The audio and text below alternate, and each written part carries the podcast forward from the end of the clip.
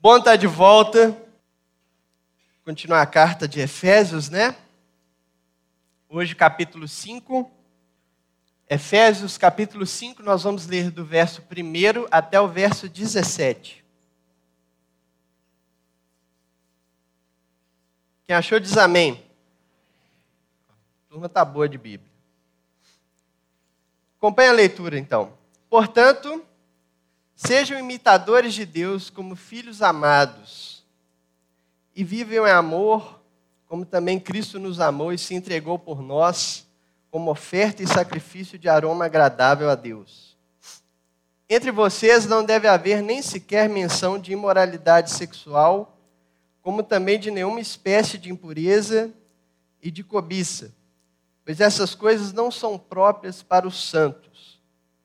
Não haja obscenidade, nem conversas tolas, nem gracejos imorais que são inconvenientes, mas ao invés disso, ações de graças, porque vocês podem estar certos disso.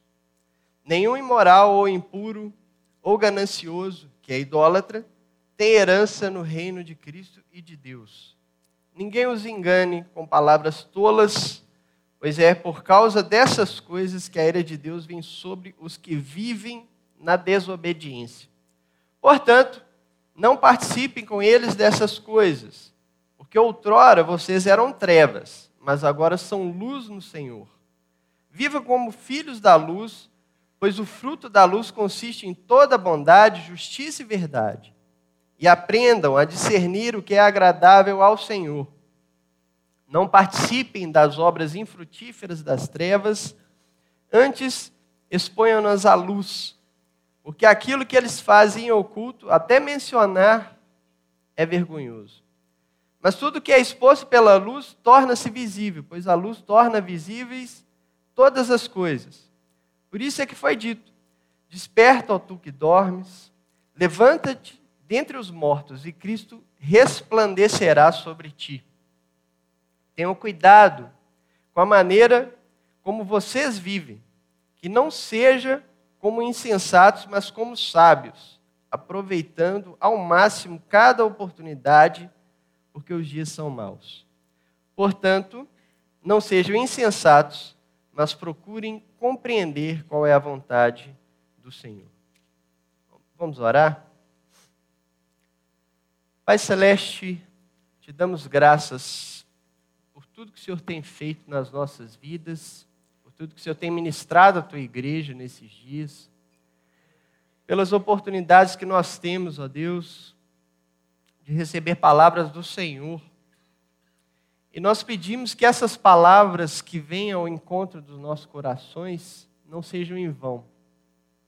Elas não caiam em terra imprópria, infrutífera, como à beira da estrada ou como por entre os espinhos, ou nem mesmo que o nosso coração não seja uma terra de pedregulhos, em que a tua palavra é sufocada, ela nos é retirada ou ela é simplesmente ressecada e não tem efeito nas nossas vidas. Antes, que o nosso coração seja terreno fértil e que a tua palavra caia como boa semente dê raízes profundas nas nossas vidas e que essas raízes produzam frutos, que venha para fora, que salte nas nossas vidas o efeito da tua palavra em nós, para que nós sejamos transformados à imagem do teu filho. Nós pedimos então por essa manhã que aconteça da mesma forma, em nome de Jesus. Amém.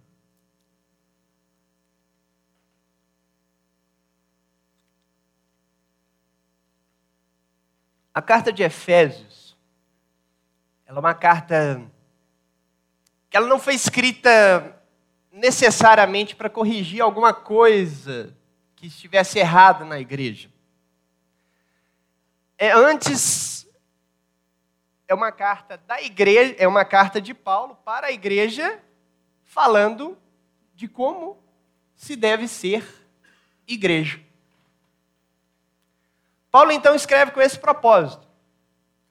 É, ele está mostrando para os Efésios o que é ser igreja. que é ser a igreja de Deus, o que é ser o povo de Deus. E não é à toa que John Stott, no seu comentário sobre essa carta, ele coloca um subtítulo, né? A nova sociedade de Deus. Então, esse é o papel da igreja, ou esse é o que é ser igreja: é ser a nova sociedade de Deus. Né? Então, a igreja ela funciona no mundo como eu posso colocar assim, um marketing de Deus. Eu não sei se Deus é um bom marqueteiro, né? Porque está contando conosco por isso, mas, mas é o que é. A igreja é o marketing é a propaganda de Deus. A igreja é aquilo que mostra para o mundo que esse negócio de crer em Deus dá certo. Ele transforma vidas, ele transforma pessoas que estão desorientadas, desreguladas, egoístas, voltadas para si mesmo, em pessoas solistas, abertas, dispostas a demonstrar com as suas próprias vidas, com o seu jeito de viver, tanto individualmente quanto em comunidade, que Deus existe. É a igreja que prova para o mundo que Deus existe.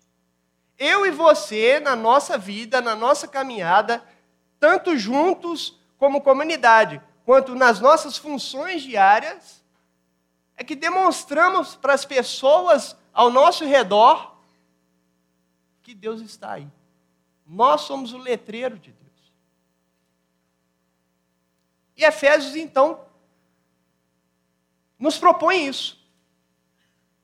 Né? Vocês viram umas duas semanas atrás, o capítulo 4, que nós devemos viver de modo digno da vocação a qual nós somos chamados.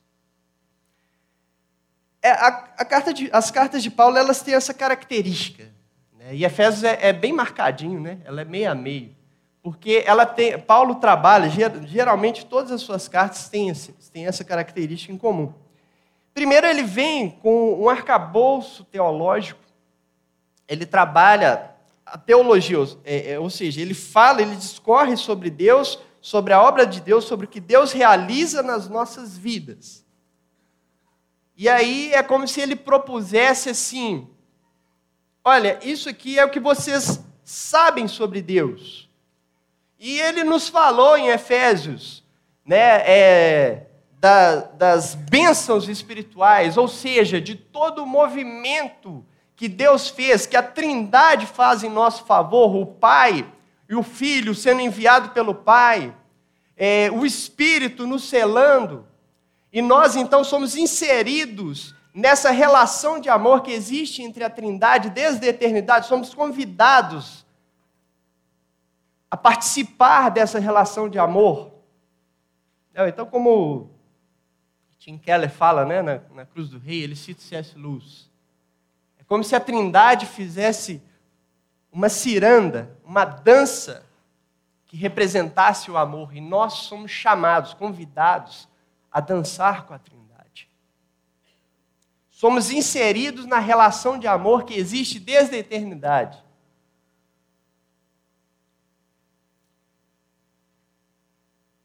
Imagina uma cena do pai olhando para o filho, com aquele olhar de amor, e o filho olhando para o pai da mesma forma. E nós ali, entre esse olhar, sendo atravessados por esse amor. Isso é o que Paulo fala ao longo dos três primeiros capítulos do que Deus realizou em nós. Nós fomos transportados ou saímos de um estado de morte para um estado de vida em Cristo. E nós, antes é, é, jogados no mundo, à disposição das nossas próprias vontades carnais e caídas, à disposição do domínio de, de Satanás sobre as nossas vidas e andando segundo o curso desse mundo. Fomos tirados, arrancados desse lugar e agora estamos assentados com Cristo nas regiões celestiais. E aí Paulo simplesmente, depois de colocar tudo isso para nós, ele vira para nós e fala assim: vivam a partir disso. E respondendo a uma possível pergunta que os seus leitores fariam, né? Ok, Paulo, mas como eu vivo a partir disso? É então que ele traz a parte prática. Vivam conforme a vocação que vocês foram chamados. Que vocação é essa? No verso 13 do capítulo 4 ele fala. Até que todos, né? Ele, ele trabalha o, capítulo 4 falando da unidade da igreja, né? Fala inclusive de funções, de, de pessoas que têm funções específicas na igreja, para que edifique o corpo. Mas, no final das contas, essa é, edificação não é tanto uma influência de poder, mas uma influência de trabalho em que aonde eu me, nessa influência eu me relaciono com você e a relação com você também produz em mim crescimento. Então, você é edificado por mim, mas ao mesmo tempo sem perceber, ou talvez até sem a intenção, mas eu também sou edificado por você. Porque no final a conclusão dele é que todos cheguemos à plenitude da estatura de Cristo. Qual é a nossa vocação, então? É expressar a Cristo no mundo. Como que a gente vive a partir de todo, de todo esse conhecimento a respeito de Deus que Paulo traz para nós? Expressando Cristo no mundo. E aí ele então traz uma série de características que vocês já viram semana passada, que falam, que expressam exatamente isso. Não roube, trabalhe. E por aí vai. E aí a gente chega nesse capítulo 5.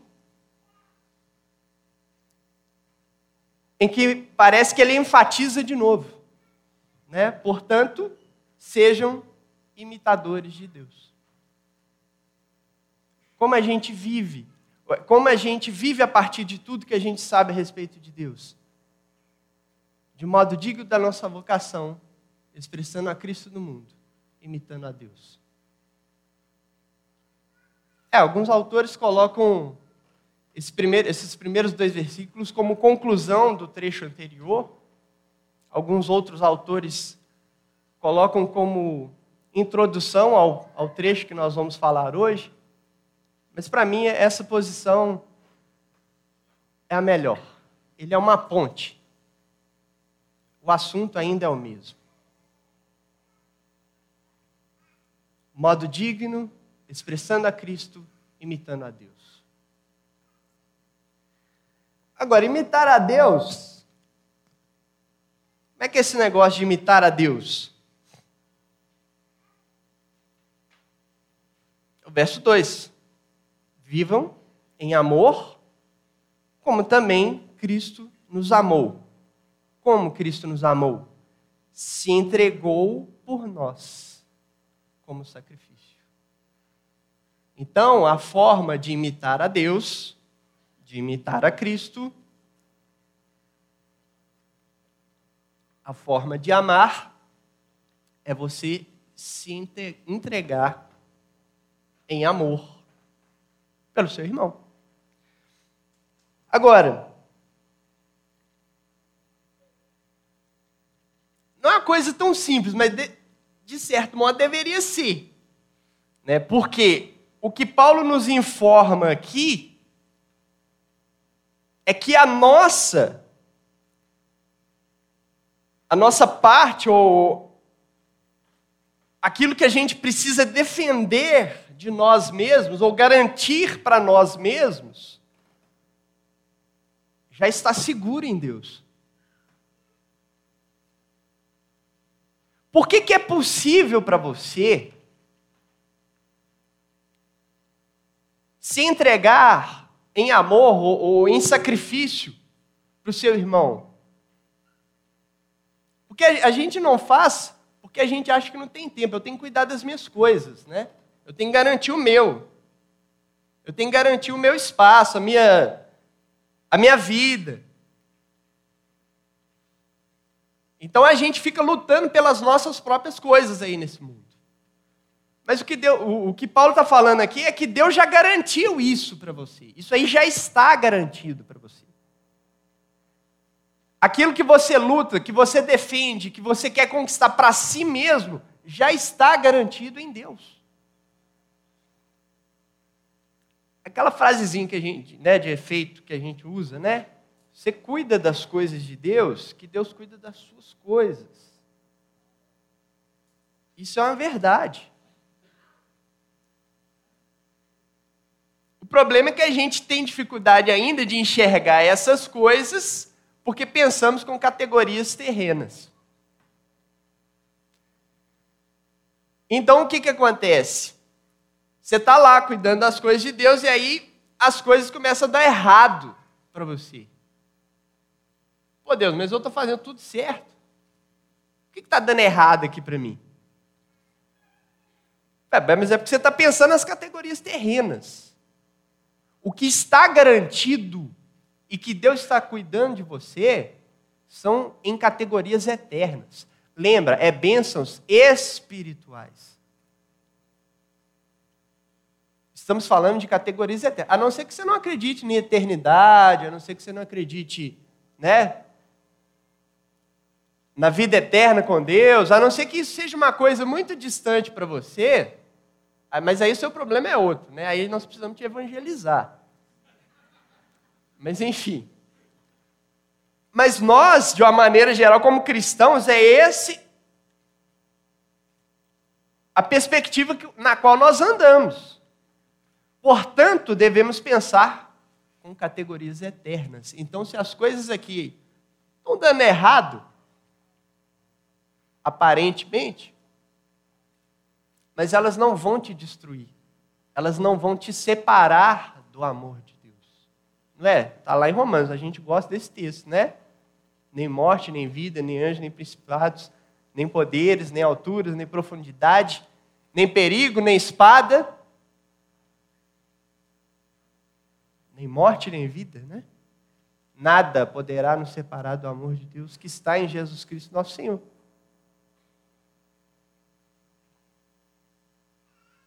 Então, nos movemos é em cima disso. Aí o que, que acontece então? Beleza, então minhas coisas estão garantidas em Deus, eu vou cuidar das coisas de Deus. Cuidar das coisas de Deus é o quê? É você se entregar em amor pelo próximo. Mas é uma entrega, veja aí, que no, no verso 2, é uma entrega sacrificial. Então você se desgasta no processo. Porque é sacrifício. Você vai se desgastar no processo. Mas cá entre nós. A gente, pelo filho, né? Pela esposa, as pessoas próximas a gente, até de vez em quando um amigo, né? A gente consegue se sacrificar para uma pessoa assim próxima a gente. Mas assim, é entre nós. Bota um sorrisinho falso aí na, na sua boca e olha para o lado. Mas olha para aquela pessoa que você nem conhece. É, você põe um sorrisinho falso para que não fique evidente, né? Que você. Não, por aí esse cara barbudo aqui, ó. Olhando, olhando com cara. É, pois é. Olhando com a cara assim para mim, assim, nossa, que asneira é essa que você está falando? Vê se você vai entregar. Se eu vou entregar, me sacrificar para um cara desse. Ok.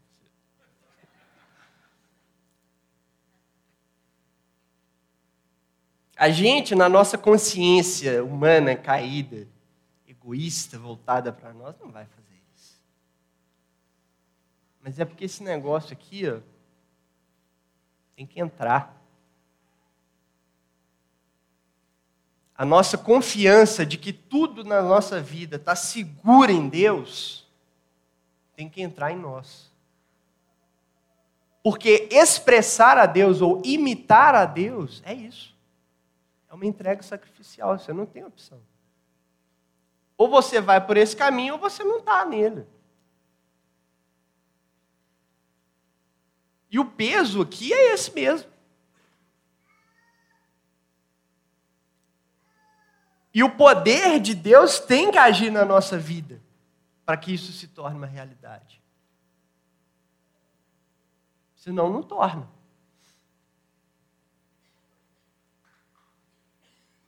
Né? Então, se a gente afirma que a igreja, que a gente é essa nova sociedade de Deus, isso tem que acontecer conosco.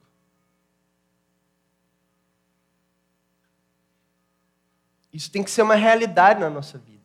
Tem que pular para fora. É, porque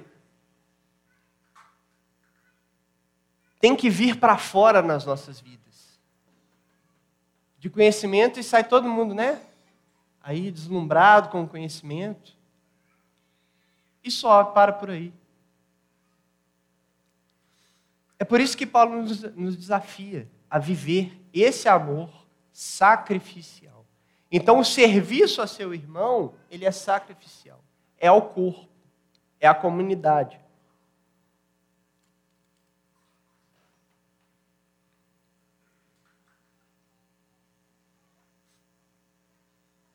Isso aqui é imitar a Deus. E Paulo prossegue no texto, tocando agora num assunto que para nós, enquanto igreja, é nevrálgico. Ali, aquele nevrálgico é pensa você está lá no, no, num dentista e ele vai te dar uma anestesia, né? E aí atinge um nervo. Que delícia. pois é. Esse é assunto que vai tratar é por aí. E o verso 3 ele fala: Entre vocês não deve haver nem sequer menção de imoralidade sexual, como também nenhuma espécie de impureza e de cobiça, pois essas coisas não são próprias para os santos. Então ele fala de imoralidade sexual. Palavra grega aqui para imoralidade sexual é a palavra porneia. Aí só de eu usar o termo grego já vem na sua cabeça aí né, o significado do que Paulo vai tratar aqui. Né? Então, toda sorte de sexualidade pervertida, distorcida, é, todas as formas de sexo que estão fora daquilo que para qual o sexo foi feito, que é o casamento. Então, qualquer forma de sexualidade fora do casamento. Né? E ele trata desse assunto aqui, porque na época dele existiam os templos, né? Na, na, em, Éfeso era o templo de Ártemis, né? ou Diana dos Efésios. E inicialmente parece que o culto dela não era, não era dessa forma, mas com a assimilação do Império Romano, ele também se tornou, ela também se tornou uma deusa da, da fertilidade. Antes era a deusa da caça. Então a, o culto era esquisito, mas não era tão esquisito quanto ficou depois, quando ela se tornou deusa da fertilidade. Por quê? Porque aí se instaurava orgias. A forma de culto para a deusa da fertilidade era, era baseada em orgias. E, no entanto, Paulo fala que nem sequer cogitar ir para um culto desse deveria acontecer. É por quê? Porque o grego, né, aqui Éfeso, cidade grega, ele achava que o corpo, que ele fizesse com o corpo, não tinha influências. Né? O que importava era o lado espiritual. O que importa é o lado espiritual está bem resolvido. O lado espiritual está bem resolvido, você pode fazer o que você quiser com o seu corpo, que não vai influenciar em nada. Então eles viviam nessa dicotomia aí, né? nessa divisão entre o que é corpo e o que é espiritual. E Paulo fala que é o seguinte: não, nem mesmo cogitar, não deve nem passar pela sua cabeça esse tipo de coisa. Por quê? Ele fala, porque não convém aos santos. não convém àqueles que são separados para Deus. Né? Então, para nós aqui, pensar em trair a esposa, em ter amante, em ver pornografia, ou então, se você é solteiro, em ter sexos, a riveria aí, não deveria nem passar, não deveria ser uma possibilidade. Não deveria nem ser cogitado. Né? E por que que acontece? Por que, que essas coisas acontecem no nosso meio? Porque é alimentado. Esse trem acontece porque nós pensamos nisso. Nós deixamos isso entrar na nossa cabeça e ficamos alimentando o pensamento. É por isso que acontece. Você não faz esse tipo de coisa no susto, acidentalmente, sem que antes tenha é, sido alimentado de alguma forma na sua vida. Isso não acontece. O trem está aí. E você deixou ele crescer e entrar para o coração. É por isso que acontece. Então, Paulo está falando aqui para que isso não seja alimentado. Eu, eu gosto de usar um, um termo que eu vi uma vez num filme. Né? Aquele filme A Origem, do Leonardo DiCaprio, o cara que entra no sonho. Né? Pra, ele entra no sonho para roubar a informação, ou colocar a informação na cabeça do cara lá. E aí, no, no, lá no plano deles, lá, eles falam assim que a mente do cara que eles iam assaltar era militarizada. Né? É uma mente preparada para que quando as sugestões, essas ideias ou esses pensamentos venham, eles sejam combatidos. Então a gente precisa disso, é de militarizar a nossa mente. Nós precisamos tomar o domínio das nossas mentes. Então o pensamento vem e você já o rejeita, né? Então você está lá, na praça, aí você vê a menina passando, nossa, que menina bonita e tal, aí você já pensa, opa, está repreendido em nome de Jesus, Jesus tem misericórdia, limpa a minha cabeça, em nome de Jesus Cristo me purifica. É isso mesmo. Você tem que fazer esse exercício. Se você vai, vai deixando, o trem vai indo, filho. Se você vai ignorando a coisa, vai entrando. E é aí que você cai. Né, nessa sociedade que nós estamos aí, né, bombardeada, extremamente sexualizada, né, espalhada para tudo quanto é lado, você vai se, se você vai alimentando, se você não vai tomando cuidado com a sua mente, vai entrando. E essa coisa cresce e depois explode, né? E ele segue.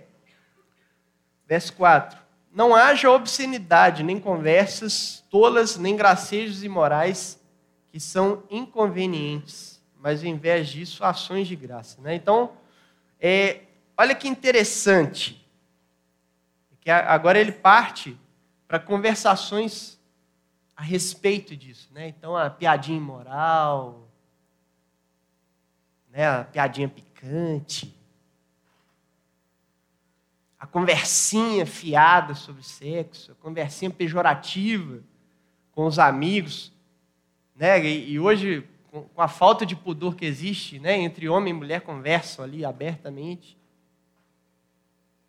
E Paulo está falando, não, isso aí não deve existir. Só que o contraponto que ele põe é ações de graças. Por quê? Porque o sexo ele tem que ser colocado do jeito com o valor certo. O sexo é uma dádiva de Deus. Ele é um presente de Deus para nós. Né, já pensou as coisas lindas, os significados lindos que existem né, na, na relação sexual feita dentro do casamento? Né, claro que a primeira, o primeiro exemplo que eu vou dar né, é o filho, né, que acabou de nascer. Então, filho é fruto do sexo. Nós somos frutos de um amor entre duas pessoas. Da mesma maneira geral. Mas o sexo não é só também a procriação. Também a união né, do cônjuge, é, é, do, do marido com a esposa, né, a, a entrega, a cumplicidade, a unidade. Você se entrega completamente para aquela pessoa e aquela pessoa também se entrega completamente para você. Então tem algo de sublime aí. E mais do que isso, é que nessa entrega, nessa unidade que, que é feita, né, o, o eu e o tu sendo unidos, é, o, o mais de um se tornando um, isso expressa quem Deus é. O mais de um sendo um. O sexo também expressa isso, expressa o ser de Deus. Mas por que que é... Por um lado, ele é, ele é superestimado, mas ele é só superestimado em um ponto que também é dadivoso, que é o prazer. Só que hoje, pensou em sexo, pensa-se só em prazer. E isso é que é superestimado. Sexo não é só prazer, tem essas outras coisas sublimes aí por trás também. Mas quando a gente eleva só o âmbito do prazer, é que vem as piadinhas, as conversinhas, o tratamento do sexo de forma leviana.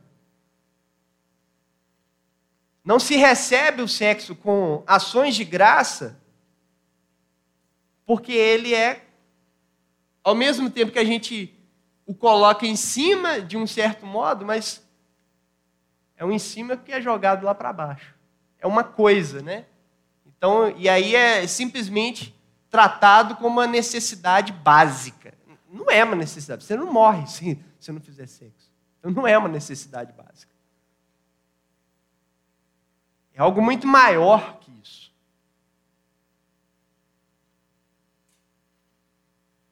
É, então, se você enxerga isso de forma errada, é, vai embolar tudo mesmo na sua vida.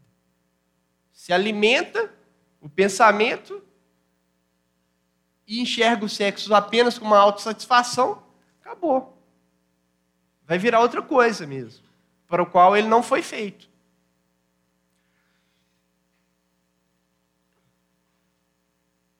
Então, Paulo traz uma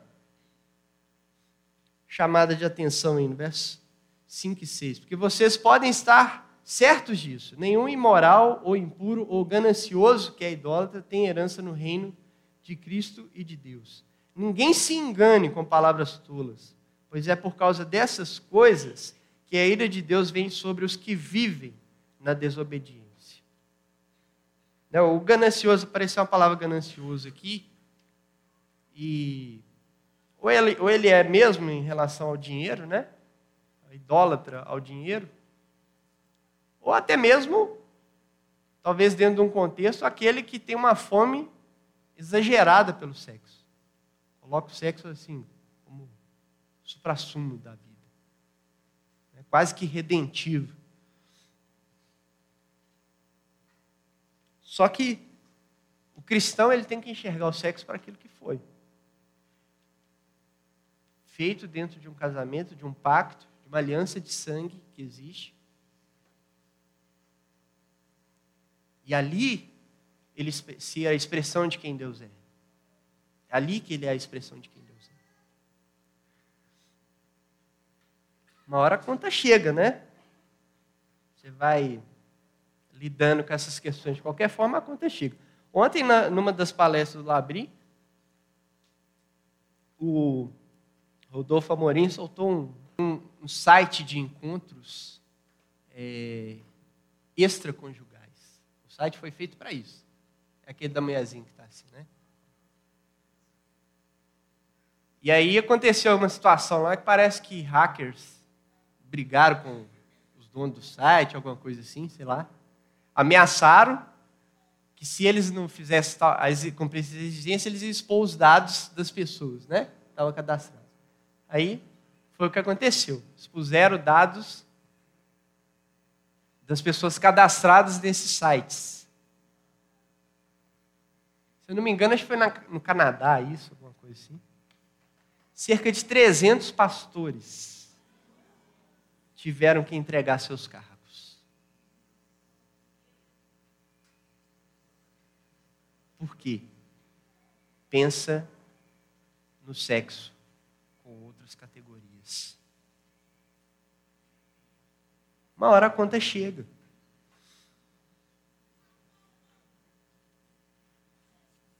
Né? Então, nós, como igreja, como a nova sociedade de Deus, fomos feitos, ajuntados por Deus, para que nós nos tornássemos contraste para esse mundo. É, e é isso que Paulo trata agora nos próximos versículos, né? Ele usa essa metáfora da luz aí, ó. olha só. Portanto, não participe com eles dessas coisas. Porque outrora vocês eram trevas, mas agora são luz no Senhor. Vivam como filhos da luz, pois o fruto da luz consiste em toda bondade, justiça e verdade, e aprendam a discernir o que é agradável ao Senhor. Então nós éramos trevas, estávamos mortos em nossos delitos e pecados. E agora nós somos luz. Então, quando ele fala de trevas, está falando do nosso estado anterior e agora ressuscitados em Cristo, nós somos luz. Nós somos luz. E é a partir disso que nós devemos viver. Essas características que vocês né, que já estudaram nas semanas anteriores e agora também, tem que vir para fora da nossa vida.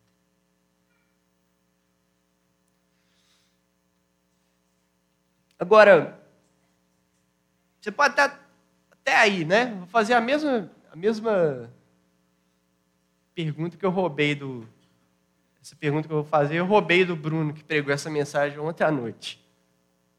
Então você pode estar aí olhando, ficou assustado né, com os, os dados que eu dei e tal, e está concordando com tudo que eu estou falando.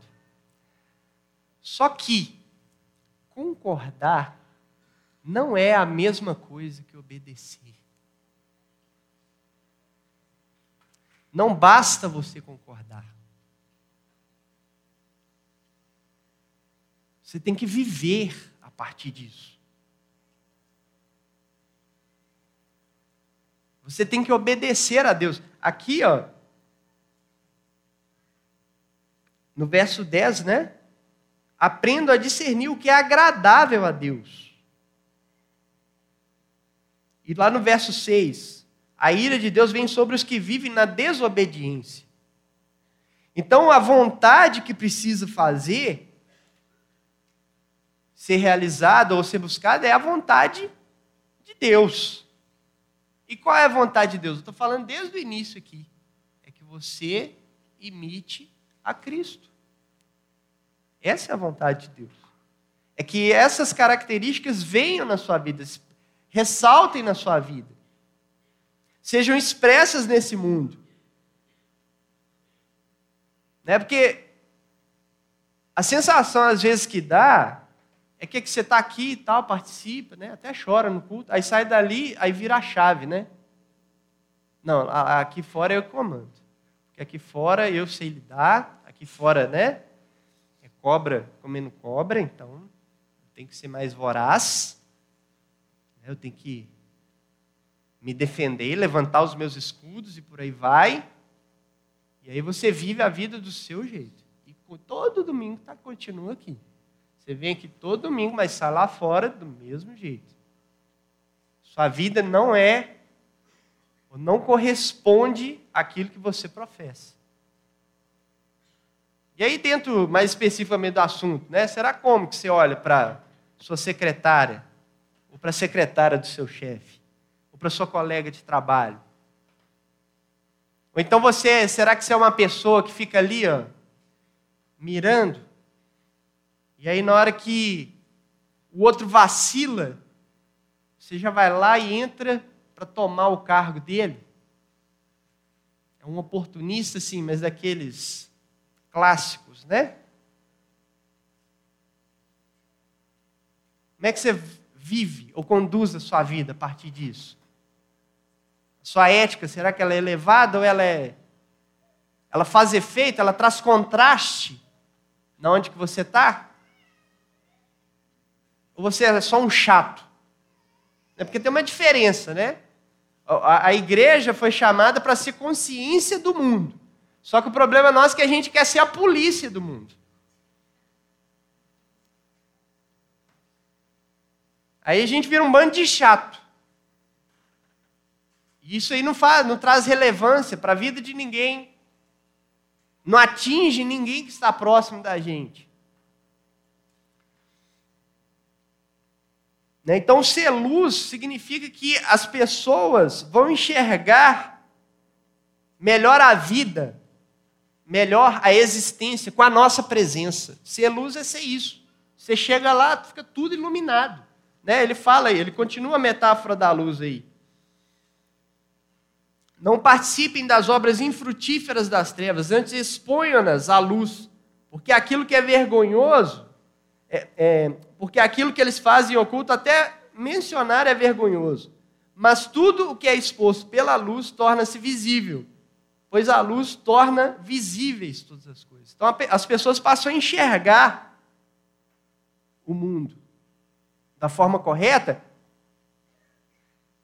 passa a ver a Deus no mundo, passa a ter referências no mundo, quando olha para nós.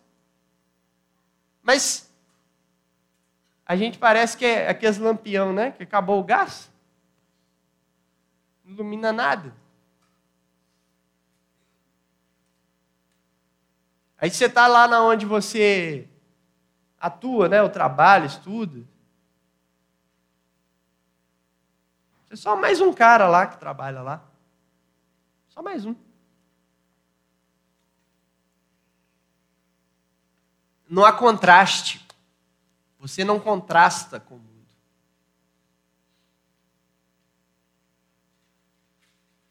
Aí vem domingo, volta domingo. Todo domingo está aqui. Mas continua aí, né? Sua vida, né? Por isso que está escrito: Desperta, ó tu que dormes, levanta-te dentre os mortos, e Cristo resplandecerá sobre ti. Você está dormindo, meu amigo, acorda. Acorda isso.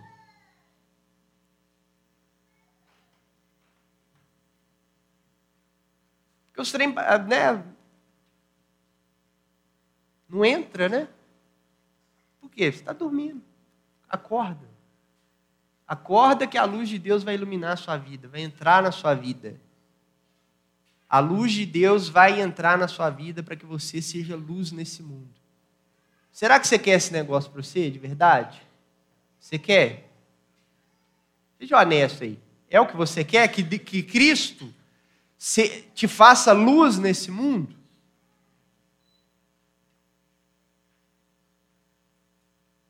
Porque é isso.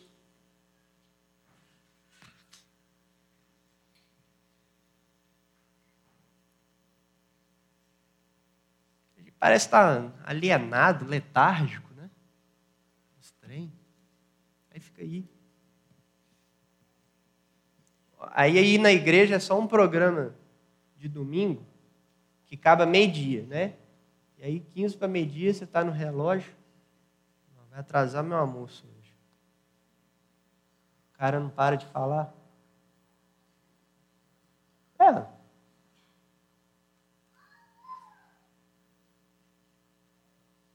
preocupado com as suas coisas, né? E aqui é só um programa para você. Aí, né? Não faz diferença. Então.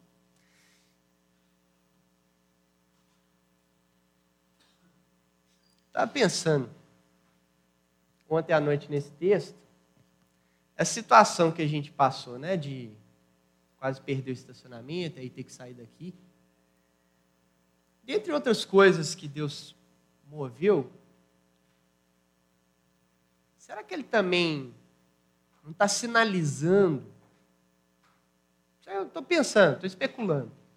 Mas será que ele não está sinalizando também que a nossa relevância aqui está muito medíocre na região? As ações que a gente poderia fazer ou faz, será que não está mais ou menos, né? Porque Será que se a gente saísse daqui, isso que eu estou perguntando, se a gente saísse daqui, o povo ia sentir falta da gente? Os moradores, o pessoal aqui, quem passa aí na, na orla, será que eles iam sentir nossa falta? Ou a gente é só um negócio que reúne aos domingos e que. Ó, oh, nem sabia que tinha igreja ali. Sei lá. Fiquei pensando nisso. Né? Para a gente finalizar. Tenha cuidado com a maneira como vocês vivem. Que não seja como insensatos, mas como sábios, aproveitando ao máximo cada oportunidade, porque os dias são maus. Portanto, não sejam insensatos, mas procure compreender qual a vontade do Senhor. Então, a conclusão é que imitar a Deus é não perder tempo. Se você continuar nessa letargia de vir aqui só por um programa e não querer viver a partir disso, você está perdendo tempo. Sendo honesto com você, você está perdendo tempo. Se isso não faz efeito na sua vida, não vem para fora, se você não sai daqui pensando em como que você vai fazer com sua vida, você está desnorteado, precisa rever. Você precisa se rever. O que você quer realmente da vida? O que você quer realmente do que você chama de relacionamento com Deus?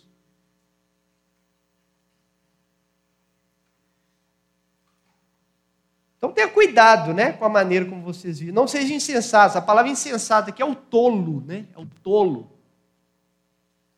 Aquele que sabe fazer o que era certo, recebeu, vamos dizer assim, a informação do que é o certo a se fazer e não faz. Esse é o tolo, é o insensato. Ele recebeu as chamadas de Deus, ó, conserta, dá um jeito, para de viver desse jeito, muda sua vida, e não faz. Esse é o tolo é um insensato. Né? Então, a gente, o, o oposto é o sábio.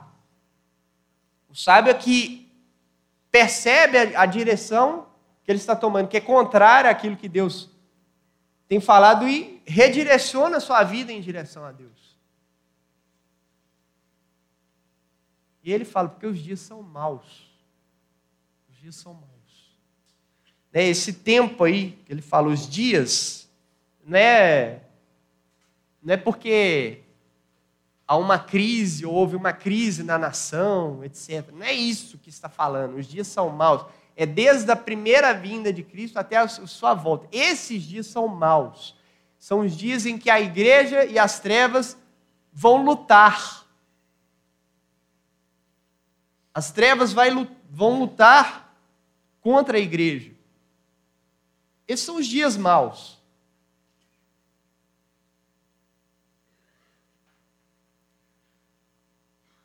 Né? E aí, remina o tempo. Portanto, não sejam insensatos, mas procurem compreender qual a vontade do Senhor. Né? Então, o remindo o tempo, eu aproveitando ao máximo cada oportunidade, o verso 16, é isso: é você procurar qual a vontade do Senhor. Aí o que acontece né, entre nós? É, é, claro que Deus tem um direcionamento específico a cada um, né, tal. Só que tem gente que entra em crise por causa disso. Ah, eu preciso saber qual é a vontade de Deus para a minha vida. Então deixa eu fazer o seguinte, né, para você ficar com o seu coração bem tranquilo. Vou liberar uma palavra profética aqui para você hoje, tá? Aí segura o manto aí. A vontade de Deus para a sua vida é viva de modo digno da sua vocação de expressar a Deus no mundo.